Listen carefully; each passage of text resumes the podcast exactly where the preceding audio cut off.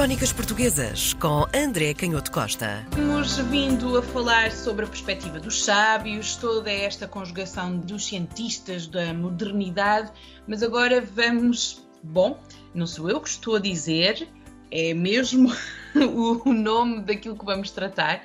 Vamos olhar para os humildes e ignorantes. Nem mais, nem mais um pequeno folheto que apareceu em Lisboa em 1758, intitulado Assembleia sob a Primeira Academia dos Humildes e Ignorantes. E este folheto, que não, não se conhece o, o autor, até houve na altura quem uh, dissesse que podia ser um, ehm, uma obra posta a circular por quem queria vender a tal Academia dos Humildes e Ignorantes, que tivesse feito um, um folheto crítico porque este folheto, este folheto, Assembleia sobre a Primeira Academia dos Humildes e Ignorantes, é um folheto crítico da Academia dos Humildes e Ignorantes. O que, é que era a Academia dos Humildes e Ignorantes?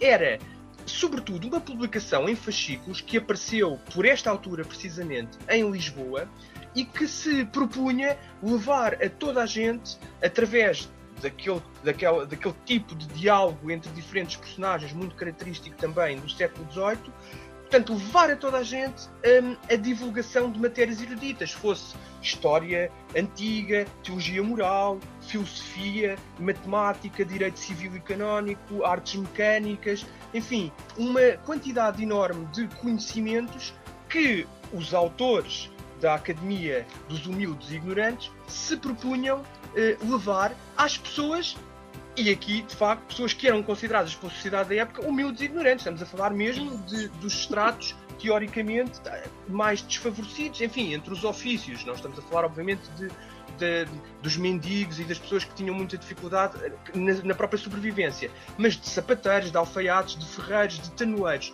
que na escala do conhecimento, eh, mesmo que economicamente alguns conseguissem sobreviver e até uh, sobreviver em, condições relativamente favoráveis, a verdade é que, do ponto de vista do estatuto social do conhecimento, era de facto o estrato mais baixo. E, portanto, esta, este folheto aparece como uma crítica a esse projeto de levar o conhecimento a toda a gente, o que nos faz logo, uh, enfim, despertar uma certa curiosidade sobre o que é que diria o folheto. Então, o folheto o que diz é que este projeto é um projeto arrojado, não é? Porque o, o principal cuidado de quem escreve para o público é de facto a verdade é? e dar bons conselhos. Mas depois, este folheto, esta, esta assembleia, esta reunião eh, que aparecia impressa entre um cirurgião e um idoso de 62 anos numa, numa pequena farmácia, eh, numa botica de Lisboa, vai eh, de facto apontar para aquilo que eles consideram que é um, um vício dos académicos, que é a ideia de que de que conseguem levar às pessoas mais comuns a dificuldade da ciência. E depois, então, eles elencam algumas dificuldades, fazem críticas, porque dizem que, bem, a verdade é que os sábios entram todos em contradição uns com os outros. Platão não se entende com Aristóteles, eh, os físicos não se entendem sobre a natureza da, da alma, Hipócrates e Galeno, que são as grandes referências da medicina, também estão muitas vezes em desacordo. E, portanto, os académicos, diz este folheto crítico, em vez de falarem da utilidade comum, acaba, acabam a falar de temas tão longínquos que os ignorantes se sentem desterrados no seu juízo. Isto é muito interessante, porque no fundo eles, o que este folheto está a dizer é que é preciso ter cuidado com estes projetos de levar o conhecimento a toda a gente. Primeiro, porque é difícil escrever para toda a gente, porque escrever de forma uhum. clara e acessível é uma matéria muito difícil e eles denunciam que os académicos acabam quase sempre a falar para si próprios. É. E por outro lado, as matérias são complexas e contraditórias, o que lançam a confusão. E por isso é que este folheto acaba com uma espécie de posição defensiva que regressa a uma certa moralização que nós podemos dizer pré-moderna. E o folheto vai dizer: bem, eu não me meto na ciência nem a propor documentos ou, ou textos que possam servir os, os, ignorantes, diz este folheto crítico, esta Assembleia sobre a Academia dos Humildes Ignorantes.